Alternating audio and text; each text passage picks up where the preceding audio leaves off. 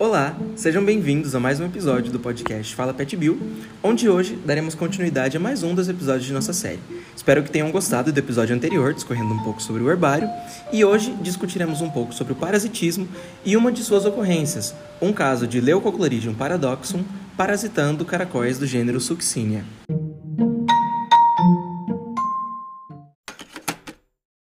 Bom, mas o que é o parasitismo e como ele ocorre? Inicialmente, antes de abordarmos o parasitismo em sua totalidade, torna-se necessário discutir um pouco sobre o que são relações ecológicas e por qual razão as mesmas são tão importantes para a manutenção da natureza e do ecossistema onde se encontram essas espécies.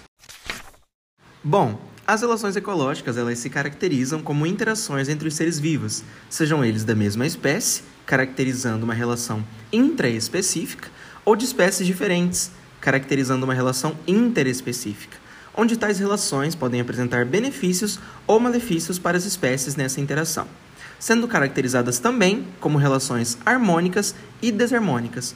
Dessa forma, onde se encontra o parasitismo? O parasitismo ele possui uma natureza de relação desarmônica e ele vai se caracterizar como um tipo de relação ecológica desenvolvida entre indivíduos de espécies diferentes, também chamada de interespecífica, como abordado anteriormente.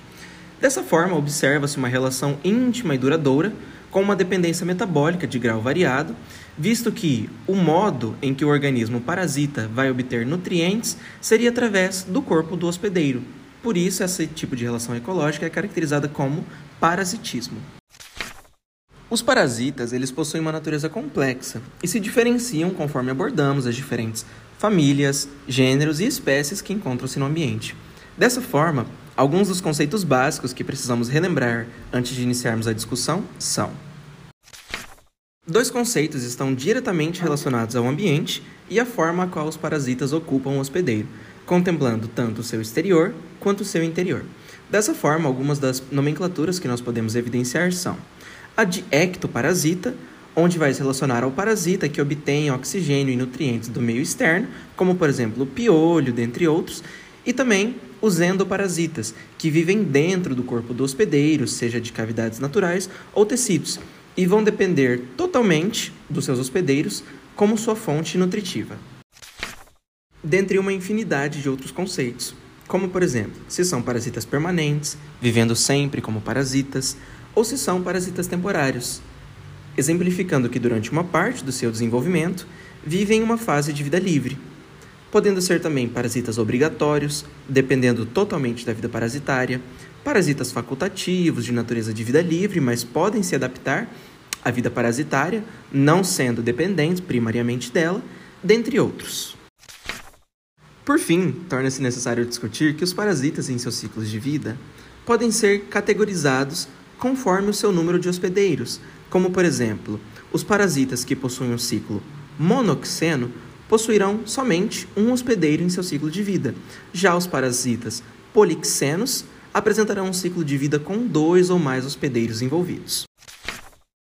Contudo, em um ciclo polixeno, onde estarão envolvidos vários hospedeiros, possuímos certas categorias, como por exemplo o hospedeiro definitivo, que contemplará o parasita em seu estágio adulto ou seu estado reprodutivo, assim como o hospedeiro intermediário, que contemplará o parasita em seus estados sexualmente imaturos ou preliminares.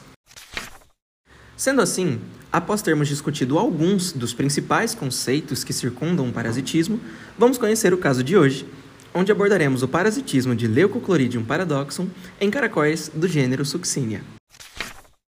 Mas quem seria esse parasita? Bom, os parasitas do gênero Leucochloridium são trematóides pertencentes ao filo dos platelmintos. Também conhecidos como vermes verdes de saco, possuem também outros nomes populares.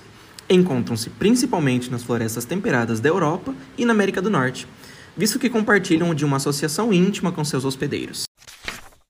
Os parasitas do gênero Leucochloridium se apresentam como endoparasitas, ou seja, eles acabam por obter os nutrientes necessários para sua sobrevivência diretamente de seu hospedeiro, onde torna-se necessário ressaltar que durante o seu desenvolvimento, o único estágio onde o mesmo pode ser encontrado fora do hospedeiro, ou seja, categorizado como um estágio de vida livre, seria em seu estágio inicial, ou seja, o seu ovo, que também deve permanecer úmido para que sobreviva até o próximo estágio. Os parasitas da espécie de Leucochloridium paradoxum possuem um ciclo de vida polixeno, ou seja, para que possam atingir o seu estágio de maturidade sexual, acabam passando por mais de um hospedeiro, sendo seu hospedeiro intermediário os caracóis, do gênero Succinia, e seus hospedeiros definitivos, aves, que acabam por incluir corvos, pardais, tentilhões, gaios, dentre outros. Dessa forma, discorrendo um pouco sobre o ciclo de vida desse parasita, infere-se que os caracóis, do gênero Succinia, ingerem fezes depositadas por aves previamente infectadas pelo parasita do Leucochloridium, onde, em seu interior, esses ovos não digeridos irão se desenvolver até atingirem um estado denominado de esporocisto. Dessa forma, o esporocisto inicia sua jornada e deixa o sistema digestivo desses caracóis, dirigindo-se aos seus órgãos sensoriais, como por exemplo o seu cérebro rudimentar ou até mesmo seus tentáculos contendo os seus olhos, visto que, instintivamente, o esporocisto buscará infectar o seu próximo hospedeiro para que possa continuar os seus estágios de desenvolvimento. Mas de que forma isso ocorre? Determinadas literaturas sugerem que, Possivelmente, através de reações químicas, esses esporocistos tomem controle do cérebro rudimentar desses caracóis e anulem seus instintos de sobrevivência, como por exemplo de proteção sobre a vegetação, dentre outras localidades. Dessa forma, esses caracóis irão se dirigir a uma zona mais visível para possíveis predadores, visando infectar o seu próximo hospedeiro para que tenha procedência nos seus estágios de desenvolvimento. Posicionando-se de forma estratégica e visível a possíveis predadores, os esporocistos começam a realizar um movimento de pulsação dentro dos tentáculos do caracol, visando imitar o movimento de uma lagarta para que possam atrair seu hospedeiro definitivo, as aves. As colorações vibrantes e o movimento de pulsação dispostos por esse esporocisto acabam por atrair essas aves que, ao ingeri-los, continuam o seu curso por meio do ambiente. Dessa forma, após atingir o seu hospedeiro definitivo, os esporocistos continuarão seus estágios de desenvolvimento até que possam atingir o estágio de maturidade sexual. Ressalta-se que os espécimes de Leucochloridium paradoxum são monóicos, ou seja, hermafroditas.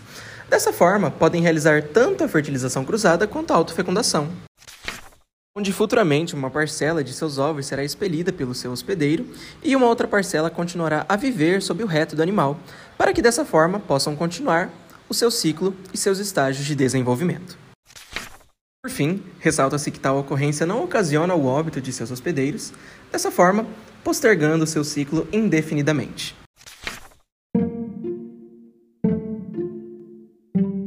Sendo assim, espero que tenham gostado de mais um episódio da nossa série do Fala Pet Bill e caso sintam mais curiosidade, sintam-se livres para procurar um pouco mais sobre esse parasita em comum. É isso, muito obrigado e fiquem atentos para o próximo episódio.